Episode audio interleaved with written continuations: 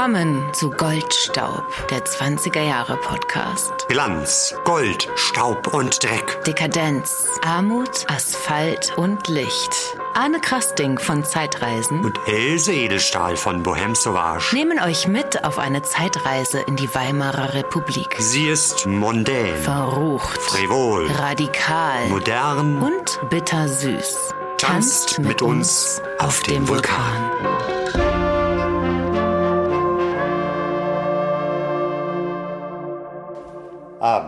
von Bekannten verschleppt in einem Lokal, wie es jetzt Hunderte in Berlin gibt, wo bis morgens getanzt wird. Für die zweite Periode der Revolution, von den Dezemberputschen und dem Austritt der Unabhängigen aus der Regierung bis jetzt, wäre als Bezeichnung die treffendste der Tanz auf dem Vulkan. Ihr habt soeben gehört ein Zitat aus dem Tagebuch von Harry Graf Kessler vom 9. Februar 1919. Anne, wer war denn überhaupt Harry Graf Kessler? Das war eine der schillerndsten Gestalten der Zeit. Guter Jahrgang, äh, 1868. War, ja, es war ein, ein Dandy, man sagt der größte deutsche Dandy. Er war Kunstsammler, er war Diplomat, er war Schriftsteller. Er war vor allem Chronist und also dieser Zeit. So und vor allem ne? Chronist der Zeit. Ja. Also diese Tagebücher, die er geschrieben hat, die gehen von 1880 bis 1937. Also wirklich über eine Mhm. lange, lange Phase hat er all das notiert, was er gesehen hat, was er beobachtet hat. Und das Spannende ist, er kannte sie alle, die Größen der Zeit. Also er war mittendrin im Trubel überall und anscheinend auch sehr beliebt und umgänglich. Ein, ja, ein Mann von Welt, könnte man sagen, ein, ein großer Europäer. Ein Bon vivant. Auch das. Und dieser äh, Graf Kessler beobachtet eben in diesem Zitat das Revolutionstreiben in Berlin. Anfang 1919. Und ich habe das Zitat ausgewählt, weil es sehr gut unsere erste Folge, die wir hatten, das Nachtleben, mit der jetzigen Folge verknüpft, wo es ein bisschen mehr um die Politik oder, oder das große Ganze geht, wo wir uns einen kleinen Überblick verschaffen wollen über die Zeit. Und weil wahrscheinlich in diesem Zitat dieser Begriff Tanz auf dem Vulkan geschriebenermaßen zum ersten Mal auftaucht, Tanz oder? auf dem Vulkan, das ist ja wirklich so im Grunde genommen die größte Floskel oder die Redewendung, die immer wieder auftaucht, wenn man über die 20er Jahre Ja, spricht. eben. Aber eigentlich ja irgendwie anders verwendet oder wir, wir benutzen sie heute anders. Genau, in diesem Fall ist ja 1919 und bezieht sich eben nochmal auf was anderes als das, was wir heute denken. Ah, die 20er Jahre, der Tanz auf dem Vulkan ist ja meistens eher dann gegen Ende der 20er Jahre, woran, wo man, woran man dann denkt. Und man denkt an das Nachtleben, Und- wirklich an das, das Tanzen. Das dieses- Eskapistische. Ja, wo man, wo man versucht eben, sich trotz der Existenznöte, die man hat, zu amüsieren, alles Als aus dem es Leben ra- Morgen, Es gäbe es kann alles aus dem Leben rauszuziehen. Und äh, äh, am Vulkan, der Vulkan in dem Fall ist halt kein äh, erloschener Vesuv, sondern das ist ein Stromboli, der irgendwie noch brodelt und wo, wo viel passieren kann. Also das ist das, was wir, wie wir den Begriff eigentlich verstehen. Es gibt ja unzählige Partyreihen auch unter dem Namen. Es gibt Bücher, es gibt, äh, es gibt auch einen Film, Ah ja, Der Tanz auf dem Vulkan, ja, genau, der aus dem Film Jahr aus den 1937, ist auch ein bisschen 30ern. später. Ja, ja. Ich mag ja auch immer gerne den Begriff Tanz am Abgrund. Mhm. Das geht, ist ja so ein bisschen ähnlich und das finde ich irgendwie fast noch prägnanter so, aber Ja, aber wir wissen Und, jetzt, naja. weil jetzt haben wir das hier mal geklärt. Geklärt. Tanz auf dem Vulkan, das stammt eben aus dieser frühen Zeit, 1919, Februar, wo tatsächlich ja Schießereien auf der Straße gang und gäbe waren und wo die Leute sich dann, ja, die flüchten sich in ein Lokal. Kessler beschreibt das auch ganz gut. Man tanzt ein bisschen, man feiert ein bisschen, dann hört man Schüsse, gu guckt mal raus. Ach Mensch, nichts passiert, geht wieder weiter tanzen. Also das war so ein bisschen diese Revolutionszeit, die äh, ja bis in den Also- März 1919. können wir feststellen, dass dieser Begriff Tanz auf dem Vulkan eigentlich über die ganze Zeit sich hält oder beziehungsweise anwendbar ist. Genau, in Könnte man auch heute fast sagen. Also kann man ja in vielen Situationen sagen. Genau. Gut, aber bevor wir tatsächlich zu unserem Thema dieser Folge kommen, möchten wir ein wenig Revue passieren lassen zu unserer ersten Folge Ja. und äh, das Feedback, was uns da so, was da so zurückkam. Ja, also ich fand es äh, nicht schlecht. Ich war ganz begeistert. Wir haben sehr viele Zuschriften bekommen, auch zu unserer Verlosung. Und ähm, ich habe ja gesagt, ich suche mir, mir mal mein liebstes Lob raus. Und da hatte ich nämlich eins Arne von meiner Mutter. Und sie schreibt, Hi Maus. Euer Podcast ist super. Du hast eine sehr gute Stimme und Sprechweise, eine echte Radiostimme. Arne, und jetzt pass auf, spricht oft zu schnell bzw. verschluckt das Ende von Wörtern. Nein, das kann nicht sein, doch es stimmt, leider. Inhaltlich alles sehr interessant. Die Einleitung mit dem Zitat von Klaus Mann, grandios. Ja. Tja, Mutti, also vielen Dank, Mutti. Aber- ich spreche in der Zukunft. Mein äh, Papa, äh, pass auf, jetzt, jetzt wird's schön. Mein Papa schreibt, ich denke, du hast einen kompetenten, ebenbürtig interessierten Partner gefunden. Ihr könnt euch gut ergänzen und noch einiges zusammen erschaffen.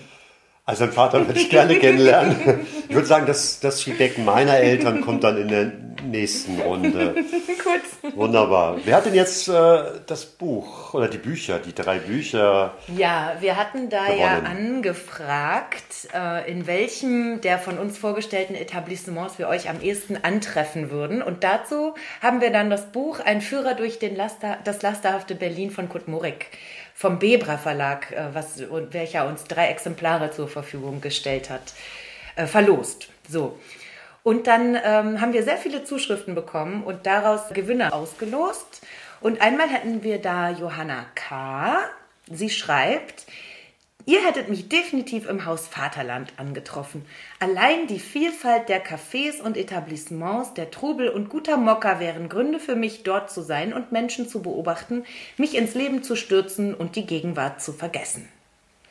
So, und das ist unsere erste Gewinnerin. äh, Gewinnerin. Dann haben wir noch Manfred W. Er sagt, in Berlin der 20er Jahre hätte ich die Kakadu-Bar besucht, da der Mix von Bar und Amüsement mir gut gefallen hätte. Und die dritte habe ich jetzt nicht notiert, das war Mel aus Düsseldorf. Ja. Und sie hatte geschrieben, wenn ich mich recht erinnere, dass sie gerne in den Topkeller gegangen wäre. Der Topkeller, ja. Dieses Ja. besondere Ambiente, dieses äh, Wo sich die lesbische, lesbische Welt aber auch hat. grundsätzlich die, die, ich sag mal, ein bisschen offener waren, sexuell offener getroffen. Ja. Also waren. herzlichen Glückwunsch euch dreien. Wir werden euch dann äh, die Bücher in Bälde zuschicken. Und ähm, wir haben dann auch so ein kleines Ranking erstellt und geguckt, welche Bars und welche Orte da so am beliebtesten waren. Und definitiv hat die Kakadu Bar gewonnen, aber ganz knapp gefolgt vom Haus Vaterland und der Mullergritze. Also vielen, vielen, vielen Dank für eure vielen schönen Zuschriften und auch das viele Lob, was da schon enthalten war. Das hat uns sehr gefreut. So, Ja, und jetzt wird's ernst. Wird's ernst? Jetzt wird's ernst, denn jetzt wollen wir so ein paar, ich sag mal, Anker werfen und so einen Rahmen setzen. Über welche Zeit reden wir? Was ist da passiert und was hat diese Zeit geprägt, beziehungsweise was, was macht sie heute für uns so besonders? Und Wir hatten es ursprünglich genannt Parforce-Ritt durch die 20er Jahre, also durch die Weimarer Republik. Das heißt, wir werden euch auch so ein paar Fakten und Daten hinschmeißen. Aber grundsätzlich geht es jetzt einfach erstmal um das große Ganze, richtig? um den großen Rahmen, ja. Und da haben wir uns gedacht, wir fragen jemanden, der sich noch besser auskennt als wir, einen wirklichen Historiker, der nicht so wie ich Histotainment macht, sondern der an der Universität geblieben ist, unterrichtet und forscht. Und das ist Hanno Hochmuth. Wir sind hier im Friedrichshain-Kreuzberg-Museum und äh, vor mir oder gegenüber sitzt Hanno Hochmuth, Historiker am Zentrum für zeithistorische Forschung Potsdam. Hanno, wir haben Geschichte zusammen studiert, vor Ewigkeiten. Wann war das? Weißt du das noch? Ja, das war Ende der 90er Jahre, Anfang der 2000er Jahre an der FU, aber ich glaube auch an anderen Berliner Unis, weil man damals immer gleichzeitig an allen Unis studieren konnte. Du hast dich ja in den letzten Jahren auch sehr viel mit den äh, 20er Jahren beschäftigt. Vielleicht kannst du mal so kurz einen Überblick geben, was da auf dich eingeprasselt ist. Naja, wir hatten in den letzten Jahren erstmal Jubiläen, äh, die, wie das immer läuft, in der Geschichte und in der Geschichtskultur auch neue Aufmerksamkeit geschaffen haben. ne? Also vor zwei Jahren hatten wir das Jubiläum 100 Jahre Novemberrevolution und das löste eine neue Aufmerksamkeit, ein neues Interesse aus und äh, da folgen äh, auch wir Historiker, nicht nur die Geschichtsvermittler, sondern auch wir Historiker folgen diesen Trends und folgen diesen Fragestellungen. Denn wir sind ja auch dazu aufgefordert, die Fragen der Gesellschaft irgendwie zu beantworten. Und da ja, spielt Weimar jetzt eine ganz, ganz große Rolle. Ich glaube auch aus verschiedenen Gründen, nicht nur wegen des Jahrestags, obwohl unsere Erinnerungskultur ganz stark über Jahrestage funktioniert, sondern auch, weil wir ähnliche Herausforderungen haben wie damals in der Weimarer Republik und diese Vergleiche allen Ortens angestellt werden. Man fragt immer wieder, sind wir jetzt in den neuen 20er Jahren und so. Und deswegen versuchen wir Historiker uns eben auch dieser Frage zu stellen und beschäftigen uns deswegen auch stärker als vielleicht vor einigen Jahren mit der Geschichte der Weimarer Republik. Mhm. Weimarer Republik, 20 Jahre, du hast im Grunde beides schon genannt. Vielleicht können wir da ein bisschen Ordnung reinkriegen. Ist das deckungsgleich? Wie, wie können wir das zeitlich einordnen?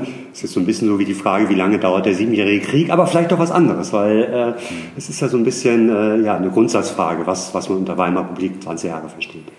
Ja, die Menschen versuchen ja immer Geschichte, ihr eigenes Leben, aber auch das, was die Menschen vorher erlebt haben, irgendwie zu ordnen, irgendwie zu sortieren. Und dazu gibt es verschiedene Begriffe und was da immer hilfreich ist, ist der, das Handling mit Jahrhunderten zum Beispiel äh, oder tatsächlich der Begriffe wie die 20er Jahre oder so. Und was das dann eigentlich mit sich trägt, ist eigentlich in der Regel nicht eine genaue Zäsursetzung 1920 bis 1929 oder 1921 bis 19 1930, wie immer, sondern man meint damit eigentlich was anderes. Man meint einen spezifischen Zeitabschnitt.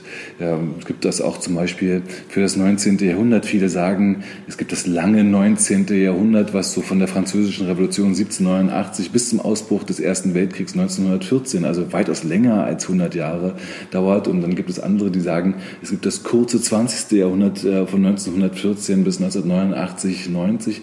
Das heißt, so diese Zeitabschnitte sind im Prinzip nicht mathematisch oder streng chronologisch zu verstehen, sondern das sind eigentlich Bedeutungsabschnitte, denen wir eine Bedeutung verleihen, wo wir sagen, das ist ein Zeitabschnitt, der steht für eine bestimmte Epoche oder steht bestimmt für einen bestimmten Abschnitt in unserer Geschichte. Und insofern würde ich sagen, sind die 20er Jahre gut weit deckungsgleich mit der Weimarer Republik. Also wenn wir über die Weimarer Republik sprechen, also streng genommen die Zeit zwischen 1919 und 1933, dann ist das im Prinzip zumindest im allgemeinen Sprachgebrauch synonym mit den 20er Jahren, auch wenn es de facto 14 Jahre gewesen sind. Ja, 14 spannende Jahre auf jeden Fall. Das erste Jahr, also 1918, 19, das, das klammerst du noch ein bisschen aus, weil die Weimarer Republik noch nicht offiziell gegründet wurde? Oder wie, wie hast du diesen kurzen Abschnitt dann äh, da reingelegt? Dieses Revolutionsjahr 1918 oder sagen wir besser dieser Revolutionsherbst 1918 äh, mit dem Winter 1819 ist eine ganz besondere und sehr, sehr spannende Zeit. Und na klar, das gehört auch mit zur Weimarer Republik. Wenn wir es jetzt sehr genau sprachlich fassen oder auch verfassungstechnisch, dann fängt natürlich die Weimarer Republik erst äh, mit äh, der Nationalversammlung in Weimar im Januar 1919 an. Also ab dann können wir eigentlich von der Weimarer Republik sprechen. Aber das stimmt, das sind alles Zeitabschnitte, die, die wir auch prägen, wo wir auch selber sagen, äh, was, was ist das eigentlich für ein Zeitabschnitt, den wir mit Bedeutung versetzen. Also wir können natürlich sagen, die Weimarer Republik ist die Zeit äh, zwischen November 1918 und dem Januar, Februar 1933. Das Ende ist eigentlich klarer als der Anfang. Also Arne, der 9. November 1918. Der ominöse 9. November, ja, ist ja sowieso ein Schicksalsdatum der deutschen Geschichte. Nicht nur der 1918, sondern 1923 der gescheiterte Hitlerputsch in München, 1938 die Reichspogromnacht, 1989 natürlich Fall der Mauer. Also wirklich dieses Datum zieht sich durch die deutsche Geschichte durch. 1926 kommt Josef Goebbels als Gauleiter der NSDAP in Berlin an. Ja, aber wir sind heute im Jahr 1918. 1918. Und der Erste Weltkrieg ist vorbei. Der Kaiser ist äh, mehr oder weniger ähm, abgedankt, äh, worden. Und man weiß aber nicht, was passiert jetzt mit dem Deutschen Reich. Und in Berlin ist äh, ja die Spannung wirklich zu spüren.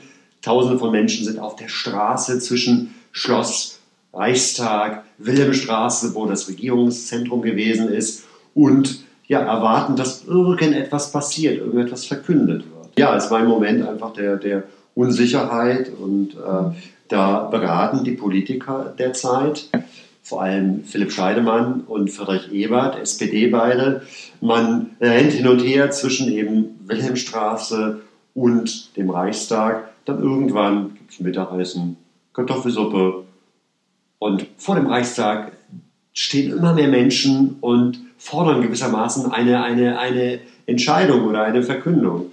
Und dann nimmt sich Philipp Scheidemann einen Mut zusammen, tritt auf den Balkon und verkündet den wartenden Menschen. Kaiser hat abgedankt. Er und seine Freunde sind verschwunden.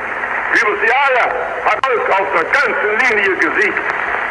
Unerhörtes ist geschehen. Das Alte und Morsche, die Monarchie ist zusammengebrochen. Es lebe das Neue, es lebe die Deutsche Republik. Es lebe die Deutsche Republik. Damit war die Katze gewissermaßen aus dem Sack. Wobei Friedrich Ebert ihm dann äh, sehr andringend sagte, wie, wie kannst du das machen? Du hast doch gar kein Recht, eine Republik auszurufen. Das muss von einer Nationalversammlung beschlossen werden. Wie es dann tatsächlich auch im Februar 1919 in Weimar getan wurde. Aber Philipp Scheidemann hatte ein bisschen Zeitdruck, denn Karl Liebknecht war unterwegs mit den Bolschewiken und es drohte eben die Ausrufung einer sozialistischen Republik. Und da wollte Philipp Scheidemann eben schneller sein. Das war er und damit war im Grunde genommen das Schicksal ähm, der Weimarer Republik äh, in eine bestimmte Bahn gelenkt. Was ja. ganz spannend ist bei dieser Aufnahme, fragst du mal, wie haben die das denn gemacht? Da groß die Boxen aufgestellt und alles aufgenommen. Nein, das, was ihr gerade gehört habt, ist erst später eingesprochen worden. Also Philipp Scheidemann hat sich ein Jahr später nochmal hingesetzt und aus der Erinnerung äh, dann diese Rede nochmal eingesprochen. Wer weiß, was er noch alles wusste von seinem Schnee von gestern. Aber äh, das ist etwas, wo man natürlich immer aufpassen muss als Historiker, wenn man sich mit, mit Quellen auseinandersetzt, wie authentisch sind sie. Ja, der 9. November 1918, aber dann ging es eben noch weiter mit der Revolution. Also es gab noch einige äh, weitere, wie soll man sagen, ähm, Ausbrüche. Es gab die Dezemberkämpfe, die Weihnachtskämpfe, dann im Januar der Spartakusaufstand, wo oh ja. Karl Liebknecht und Rosa Luxemburg dann ermordet Richtig. wurden. Und dann vor allem im März wurde es nochmal so richtig blutig. Dann sind nochmal die Arbeiter eben auf die Barrikaden gegangen und dann ist es von ja, reaktionären ähm, Milizkräften äh, ist das niedergeschossen worden auf blutigste Art und Weise. Da gab es weit über 1000 Tote im März 1919, bevor es dann ein bisschen ruhiger, ruhiger wurde. wurde. Aber jetzt zurück zu Hanne und der Frage, wie man die Weimarer Republik noch ein bisschen mehr sortieren kann. Ich glaube, wir tun gut daran, die Weimarer Zeit äh, sowohl chronologisch als auch räumlich so ein bisschen äh, zu sortieren, was da für Epochen waren, aber auch was es für Gegenden eigentlich gab. Ja, grob gesagt kann man die Weimarer Zeit vielleicht in drei Phasen einteilen. Ja, in die erste Krisenphase äh, zwischen der Novemberrevolution und der Hyperinflation 1923. Dann kommt so zwischen 1924 und 1929 die verhältnismäßig stabile Phase der Weimarer Republik. Und wenn wir von den goldenen 20er Jahren sprechen, dann meinen wir eigentlich in der Regel so diese Zwischenphase, die relativ, nicht wirklich stabil, aber relativ stabil gewesen ist. Mhm. Und dann beginnt eigentlich 1929 mit dem Blutmai in Berlin vielleicht schon, aber spätestens mit der Weltwirtschaftskrise im Herbst beginnt die finale Krise der Weimarer Republik die dann ja auch nicht 1933 sozusagen ganz plötzlich auftaucht, sondern die eigentlich einen langen Vorlauf hat. Also diese Krisenphase, die ist schon sehr, sehr deutlich. Die hat auch was damit zu tun, dass dann Preußen, die sozialdemokratische Regierung in Preußen 1932 bereits entmachtet wird, der sogenannte Preußenschlag. Das heißt, die Demokratie, die stirbt eigentlich schon vorher. Die zerbricht eigentlich schon ein gut Stück vor dem Januar 1933. Und das ist das, was ich eben meinte, dass wir auch gut daran tun, tun, nicht nur auf Zeitabschnitte zu gucken, sondern auch zu schauen, ja, was ist eigentlich wo in der Weimarer Zeit, in der Weimarer Republik. Und da haben wir zum Beispiel dieses riesige Preußen drin in der Weimarer Republik, diesen Staat Preußen, der zwei Drittel des Territoriums ausmacht, ja, wo wir ja eigentlich so diese Assoziationen haben, dass Preußen eigentlich so, so reaktionär gewesen ist. Das stimmt auch für einen guten Teil, vor allem der preußischen Eliten, der konservativen Eliten, der Junker, auch derjenigen, die Hitler letztendlich an die Macht verholfen haben. Und gleichzeitig ist Preußen aber auch das demokratische Bollwerk der Weimarer Republik, weil das ist eigentlich bis 1932 fest in sozialdemokratischer Hand. Auf der Weimarer Reichsebene haben wir diesen ständigen Wechsel der Regierung, ständig neue Kanzler, ja, ständig politische Instabilität. Mhm. Auf dieser preußischen Staatsebene haben wir eigentlich ein relativ äh, stabiles Staatswesen in der Weimarer Republik. Das heißt, wir müssen da eben auch gucken, dass wir nicht nur uns die Phasen anschauen, sondern auch gucken, wie unterschiedlich die Weimarer Republik an verschiedenen Orten der Republik gewesen ist. Ja, und sowieso natürlich über den ähm, Berliner Tellerrand dann manchmal schauen Wobei der natürlich, also einmal äh, räumlich Berlin wie auch zeitlich diese stabile Phase, von der du gesprochen hast, das ist ja das, wo die Öffentlichkeit sich unglaublich gerne drauf stürzt seit Jahrzehnten, der Mythos der goldenen 20er Jahre. Wie golden waren sie denn?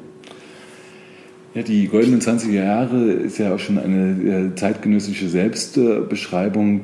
Das ist etwas, ja, was bestimmte Dinge hervorhebt. Das hebt äh, die äh, avantgardistische Kultur hervor, das äh, hebt die Vergnügungskultur hervor, das hebt auch den, den emanzipativen Geist der Selbstverwirklichung von vielen, vielen Menschen in dieser Zeit hervor.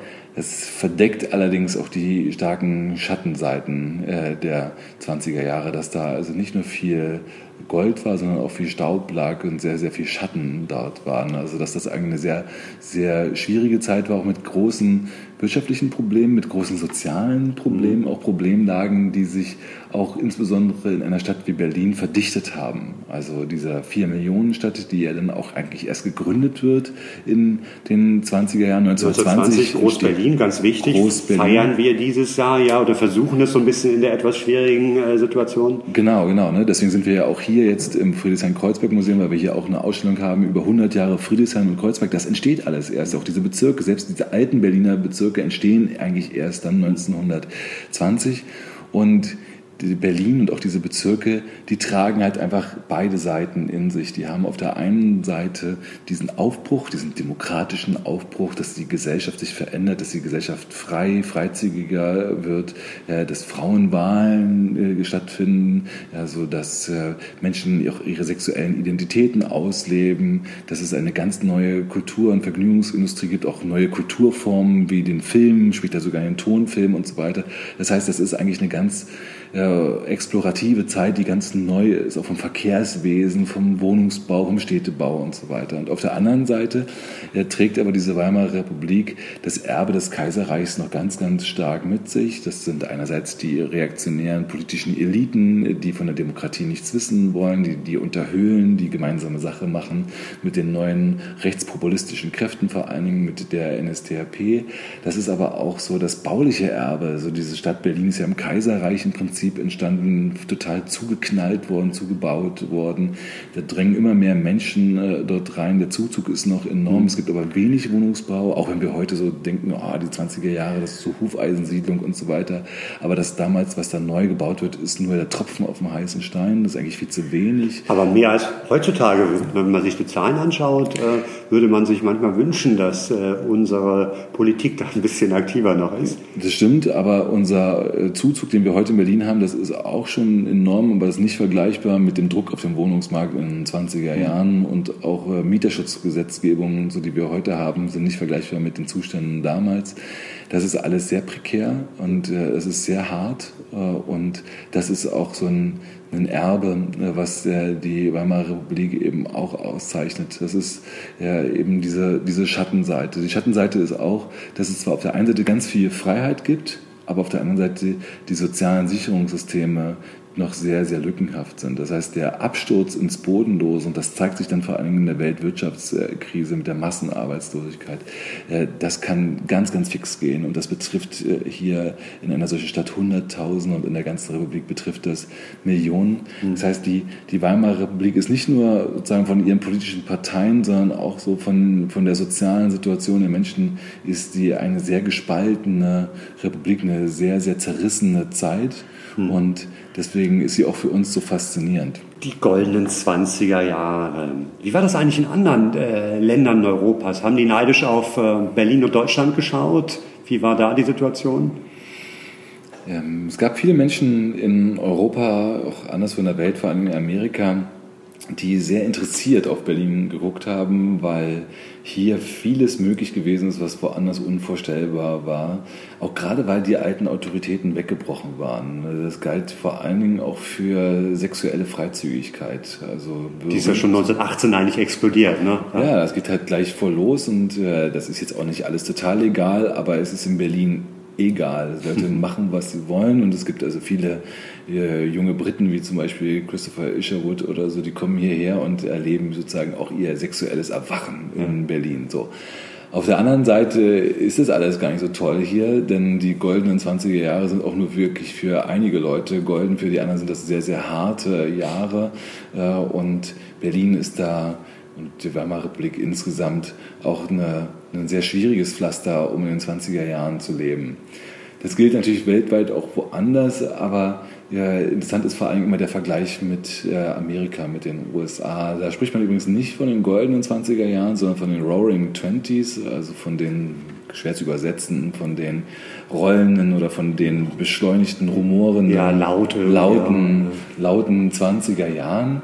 Und das bedeutet dort natürlich vor allen Dingen auch diese Verkehrsrevolution. Das ist ja die Zeit, wo das Fliegen so richtig anfängt, wo auch die ersten Autos rollen, diese ganzen Ford-Modelle und sich die, die Stadt und der Staat und die Gesellschaft, wo sich das alles beschleunigt. Also das ist eigentlich so eine Hauptwahrnehmung der Menschen in den 20er Jahren, vor allen Dingen in Amerika, dass alles irgendwie schneller wird. Alles wird schwerer zu fassen. Es ist auch eine Zeit der Herausforderung, vielleicht unserer Zeit gar nicht so unähnlich mhm. mit der Digitalisierung. Früher waren das sozusagen andere Mechanismen, aber alles eine Zeit der, der Beschleunigung. Und das ist das, was in Amerika eigentlich so überwiegt. Und das Winzige ist, dass äh, Deutschland, dass die Weimarer Republik in vieler Hinsicht total auf die USA bezogen ist. Ne? Also das gilt einerseits für dieses urbane Leben, für die Verkehrsinfrastruktur, auch für die Filme bereits und so, wobei das auch in beide Richtungen mhm. geht. In Hollywood wird ganz viel Babelsberg konsumiert und umgekehrt und so. Ne? Das ist eine sehr internationale Zeit.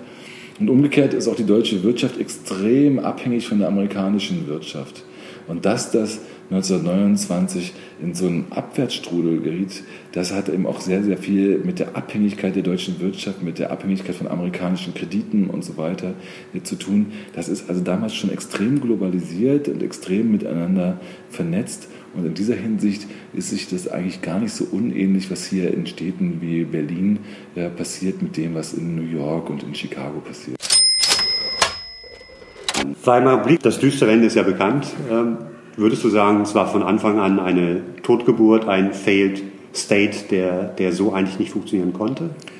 Ja, interessant ist, wie die Historiker die Weimarer Republik sich angeschaut haben. Dass, da dominierte ganz lange eigentlich immer die Frage, wie konnte es geschehen. Das heißt, die ganze Geschichte der Weimarer Republik wurde jahrzehntelang geschrieben aus der Perspektive ja, von 1933. Also alles lief sozusagen auf 33 hinaus und man suchte als Historiker immer nach Antworten, wie das passieren konnte.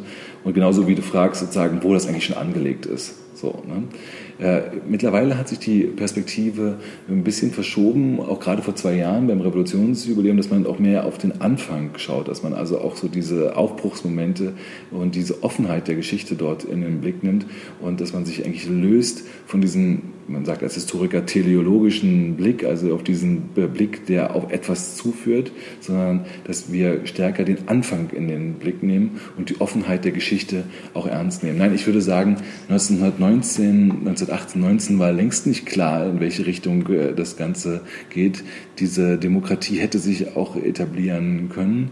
Äh, die Bedingungen waren nicht allzu günstig, übrigens nicht nur in Deutschland, äh, sondern wenn wir mal auf die ganzen neuen Demokratien, die ganzen neuen Staaten, die in Osteuropa, Ostmitteleuropa geschaffen worden sind, in der Nachkriegsordnung von Versailles und in anderen Pariser Vorortverträgen, bis auf Tschechien hat er keine Demokratie durchgehalten. Alle Demokratien, die eingerichtet äh, worden sind, so ein bisschen auch nach amerikanischem Vorbild, so unter Wilson, das ist alles zusammengebrochen in der Zwischenkriegszeit und der Zusammenbruch von der deutschen Demokratie steht sozusagen in einem größeren historischen Kontext, ist nur leider einer von vielen. Hm. Schwacher Trost. Aber äh, interessant auf jeden Fall. Ähm dass gerade diese Verhältnisse, von denen du gesprochen hast, über die wir heute ja immer wieder sprechen, das lass uns vielleicht mal in die Gegenwart hüpfen, denn äh, Weimar ist in aller Munde, Weimarer Verhältnisse als ja im Vergleich zu den radikalen, äh, erstärkenden Kräften in der Weimarer Republik, dem schwindenden Vertrauen in die Politik, ja, fragt man sich immer wieder, wie viel Weimar haben wir heute? Und äh, ist der Weg damals eben in die Katastrophe, ist der heute vielleicht äh, auch möglich? Hast du dazu eine Meinung? Ja, dazu habe ich eine Meinung. Ich bin der Meinung, wir sollten aufpassen, dass wir die heutige Krise oder die heutigen Krisen, das sind ja auch mehrere, dass wir die nicht allzu leichtfertig eins zu eins setzen ja, mit der Weimarer Krise von 1929 folgende. Es gibt natürlich Analogien, die sind frappierend. Ne? Dazu gehört äh, die vergiftete politische Kultur, dass es jetzt also Parteien, dass es auch gerade rechtspopulistische Kräfte gibt, die andere politische Parteien nicht mehr als Konkurrenten wahrnehmen, sondern als Feinde wahrnehmen. Dass es auch mehr und mehr Republikfeinde gibt, Demokratiefeinde, die auch so auf die Straße gehen und die das also auch irgendwie lautstark vertreten. Das sind Analogien, die einen gleich ins Auge fallen, auch bis ins, in die Sprache hinein. Mhm. Also wenn heute heute von Lügenpresse die Rede ist, dann ist das etwas, ja, was damals Ende der 20er, Anfang der 30er Jahre auch im Hinblick auf das Berliner Tageblatt oder auf andere liberale Zeitungen oder so angewandt wurde. Also insofern haben wir Analogien, die uns ins Auge fallen. Und ich würde trotzdem sagen, äh, dass die Unterschiede dominieren. Ich würde sagen, wir müssen darauf aufpassen, äh, diese spezifischen historischen äh, Momente nicht eins zu einsetzen. Es gibt Riesenunterschiede. Ne? Wir haben in Deutschland nicht gerade einen Weltkrieg verloren, der total verheerende Folgen hatte. Wir haben nicht gerade einen Versailler Vertrag äh, erlebt, der sehr, sehr starke Belastungsproben aufgestellt hat für die junge Republik. Wir haben eine politische Ordnung, die aufgrund des föderalen Systems auch, auch sehr auch auf Ausgleich, auf Konsens Präsenz äh, ausgerichtet ist, ja, was sich jetzt eigentlich auch wieder in der Corona-Zeit eigentlich äh, bewiesen hat, dass es eigentlich gut funktioniert, dass auch gerade in dieser föderalen Ordnung eine, eine große Kraft ist, auch dass der politische Konsens der der Republikfreunde und der Demokratievertreter, dass das überwiegt. Also all das würde ich so sehen und äh, auch die historischen und die wirtschaftlichen Verwerfungen, die wir heute haben, ja, auch angesichts der Corona-Krise oder vielleicht vorher der Finanzkrise und so weiter, das ist alles nicht vergleichbar mit der Hyperinflation von 1923 und mit der Weltwirtschaftskrise von 1929. Das heißt, auch da haben wir große Unterschiede. Und insofern, glaube ich, können wir eine Sache lernen aus der Geschichte der Weimarer Republik, nämlich, dass die Gegenwart nicht statisch ist, dass sich das alles wandelt und dass wir für unsere Demokratie auch immer kämpfen müssen, dass nichts sicher ist. Aber wir sollten uns auf der anderen Seite doch auch davor hüten, die 20er Jahre des 20. Jahrhunderts eins zu eins zu setzen mit den neuen 20er Jahren des 21. Jahrhunderts. Mhm. Wir leben in einer ganz anderen Zeit und vor allen Dingen leben wir auch mit der Kenntnis der Geschichte von damals. Man muss sich, glaube ich, davor hüten, einfach platt denken zu wollen, dass man aus der Geschichte lernen kann aber so ein bisschen wissen wir schon, was damals passiert ist. Und wir erleben das jetzt auch. Die ganzen Konjunkturpakete und so, die es jetzt gibt zur Abfederung der Krise, das ist alles auch letztendlich vor dem Hintergrund des Erfahrungswissens von 1929. Da gab es nämlich keine Konjunkturpakete. Das hat dann nicht vernünftig funktioniert. Und insofern gibt es schon so etwas wie historisches Erfahrungswissen, was uns auch hilft, heutige Krisen zu überwinden. Und dabei hilft uns auch die Weimarer Republik. Wie schön, von Historikern lernen. ich nehme dein, deine Einschätzung und deinen Optimismus gerne hier mit in unserer Sendung. Das ist sehr, sehr schön. Und würde ganz am Ende noch mal so ein paar ähm, Worte in den Raum schmeißen. Ein kleines Spiel, was wir ab und zu jetzt mit unseren Gästen, mit unseren Experten machen, wo du entweder etwas ergänzen musst oder ganz kurz prägnant Sachen auf den Punkt bringen musst. Und ähm, ja, ich bin mal gespannt, wie wir das zusammen hier angehen. Ich fange mal an. Gustav Stresemann war, Punkt, Punkt, Punkt. Der wichtigste Außenminister der Weimarer Republik. Mhm. Wenn du drei Adjektive hast, mit denen du die 20 Jahre in Deutschland beschreiben würdest, dann wären das ähm, schnell, laut und rough. Wenn du eine Zeitreise in die 20 Jahre machen würdest, welche Person wärst du gerne? Welche Person wäre ich gerne? Ich wäre gerne ein sozialdemokratischer äh, Stadt- und Verkehrsplaner und könnte mich richtig austoben in dieser Stadt. Sehr schön, ja. Die Ergebnisse werden wir, hätten wir wahrscheinlich heute dann noch, würden heute uns überfreuen. Mit wem würdest du lieber abends ein Gläschen Wein trinken? Mit äh, Marlene Dietrich, Albert Einstein oder Gustav Stresemann? Und worüber würdet ihr quatschen? Ich denke am ehesten mit äh, Albert Einstein und wir würden über das Segeln auf dem Schwiedosee reden. Das ist ein schönes Thema. Also nicht äh, seine Relativitätstheorie, sondern. Ich fürchte, die würde ich nicht verstehen. Stummfilm oder Tonfilm? Tonfilm. Warum? Weil der Tonfilm ein neues äh, Genre ist, der auch Musik äh, transportiert, der uns viel näher ist. Äh, mir sagen Filme wie Der blaue Engel oder M, eine Stadt sucht einen Mörder viel mehr zu als die Stummfilme vorher. Hm. Hast du einen Lieblingsfilm aus der Zeit? Hm, einer meiner Lieblingsfilme aus der Zeit äh, ist bestimmt äh, Berlin Symphonie der Großstadt. Ist zwar kein Tonfilm, äh, aber ist eine Wahnsinns Zeitcollage, die auch ein wahnsinniges Zeitdokument ist. Also auch Berlin zeigt äh, nicht nur in seinen prägnanten Bauten wie dem Anhalter Bahnhof, sondern auch so mit diesem, mit diesem Rhythmus, mit diesem Einblick in das Alltagsleben in der Stadt. Hm. Lieblingsbuch? Mein Lieblingsbuch aus dieser Zeit ist äh, vermutlich äh, ähm, Der kleine Mann, was nun von Fallada, äh, was eine fantastische Geschichte ist von einem Mann, der im Prinzip in Berlin unter die Räder kommt und sich trotzdem nicht unterkriegen lässt. Es ist ein tolles Buch, auch mit einer unglaublichen Sprache, zu rechtes Buch, was Hans Fallada zu Weltruhm, weiß ich nicht, aber zumindest zu deutschlandweiten Ruhm gebracht hat. Das war jetzt ein ähm, Film- und ein Buchtipp, die ihr in unseren Show Notes auch finden werdet. Jetzt kommt noch ein Ausstellungstipp. Wir sind nämlich gerade eigentlich in einer Ausstellung, an der Hanno du mitgewirkt hast oder die du mitgemacht hast. Worum geht es denn da? In unserer Ausstellung geht es um 100 Jahre Friedrichshain und Kreuzberg, denn vor 100 Jahren, 1920, mit der Bildung von Groß-Berlin sind auch diese beiden Bezirke entstanden. Die haben sehr, sehr viel Geschichte und wir erzählen diese Geschichten nicht chronologisch, sondern anhand von einzelnen Stadträumen, anhand von einzelnen Vierteln, Straßen, Plätzen, Häusern, Kiezen. Und deswegen nennen wir diese Geschichte, diese Ausstellung Kiezgeschichten. Und die läuft bis die läuft noch bis zum 4. Oktober und wird aller Voraussicht nach nächstes Jahr im Februar nochmal gezeigt, dann auf der anderen Seite des Spree in der alten Feuerwache in Friedrichshain. Sehr schön. Aber 4. Oktober, also sputet euch. Wir schauen uns das Ganze zusammen an. Danke, Hanno, und auf geht's. Das war Arne in einem, wie ich finde, sehr aufschlussreichen Gespräch mit Hanno Hochmuth. Vielen Dank, Hanno, auch nochmal von meiner Seite unbekannterweise. Und wir haben jetzt ja gar nicht so viel mit Fakten schon, aber gar nicht so viel mit Daten um uns geworfen. Ja, das ist eigentlich auch ganz gut so. Natürlich halten wir uns gerne an so Daten fest. Schicksalstage, die die große Ereignisgeschichte beschreiben. Äh, es ist medial natürlich auch sehr, sehr schön. Es gab ja mal diese die Sendung Deutsche Schicksalstage oder diese, diese Serie.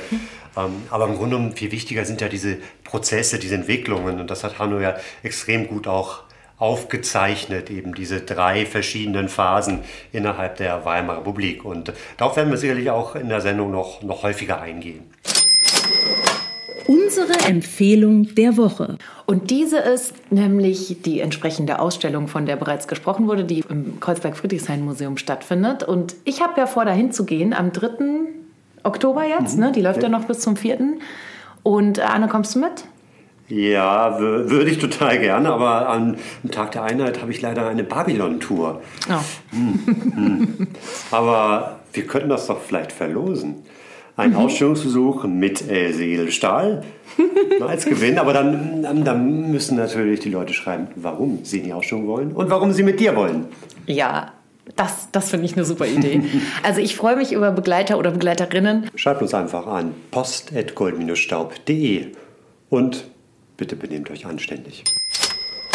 Das selten gewordene Wort der Woche. Tagedieb oder auch Müßiggänger, einst die Bezeichnung für jemanden, der im Grunde zu nichts zu gebrauchen ist.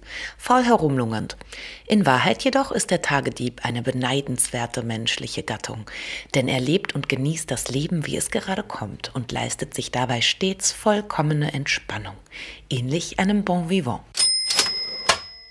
Ja, und wie ihr vielleicht am Anfang der Sendung bemerkt habt, haben wir nämlich jetzt ab dieser Folge unsere eigene Titelmusik von den Sazerac Swingers, die extra für uns komponiert und eingespielt wurde.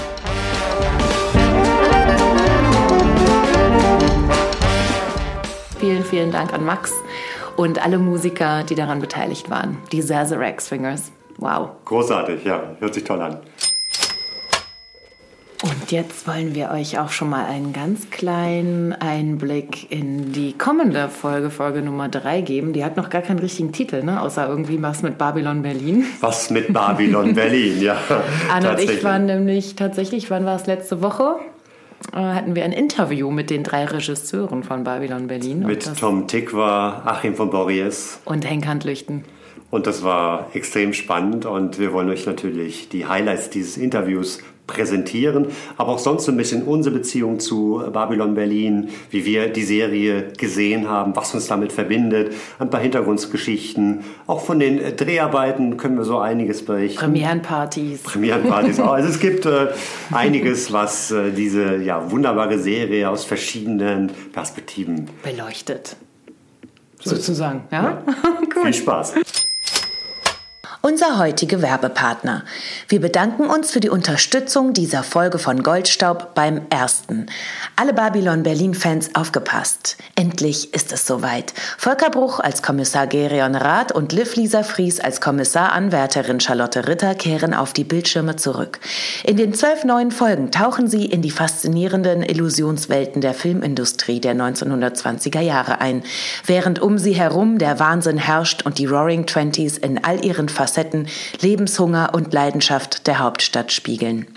Gleich mit drei Folgen und einer begleitenden Dokumentation startet die dritte Staffel unter der Regie von Henke Handlüchten, Achim von Borries und Tom Tikwa am Sonntag, 11. Oktober um 20.15 Uhr im ersten. Für alle, die es nicht abwarten können, sind die ersten Folgen bereits ab Freitag, 9. Oktober 20.15 Uhr online first in der ARD Mediathek abrufbar und dann ab dem 11. Oktober sogar die komplette neue Staffel sowie die Staffeln 1 und 2. Das war unsere zweite Folge von Goldstaub, der 20er Jahre Podcast. Und wie immer freuen wir uns über Anregungen und Ideen eurerseits. Schreibt uns an post.gold-staub.de. A bientôt!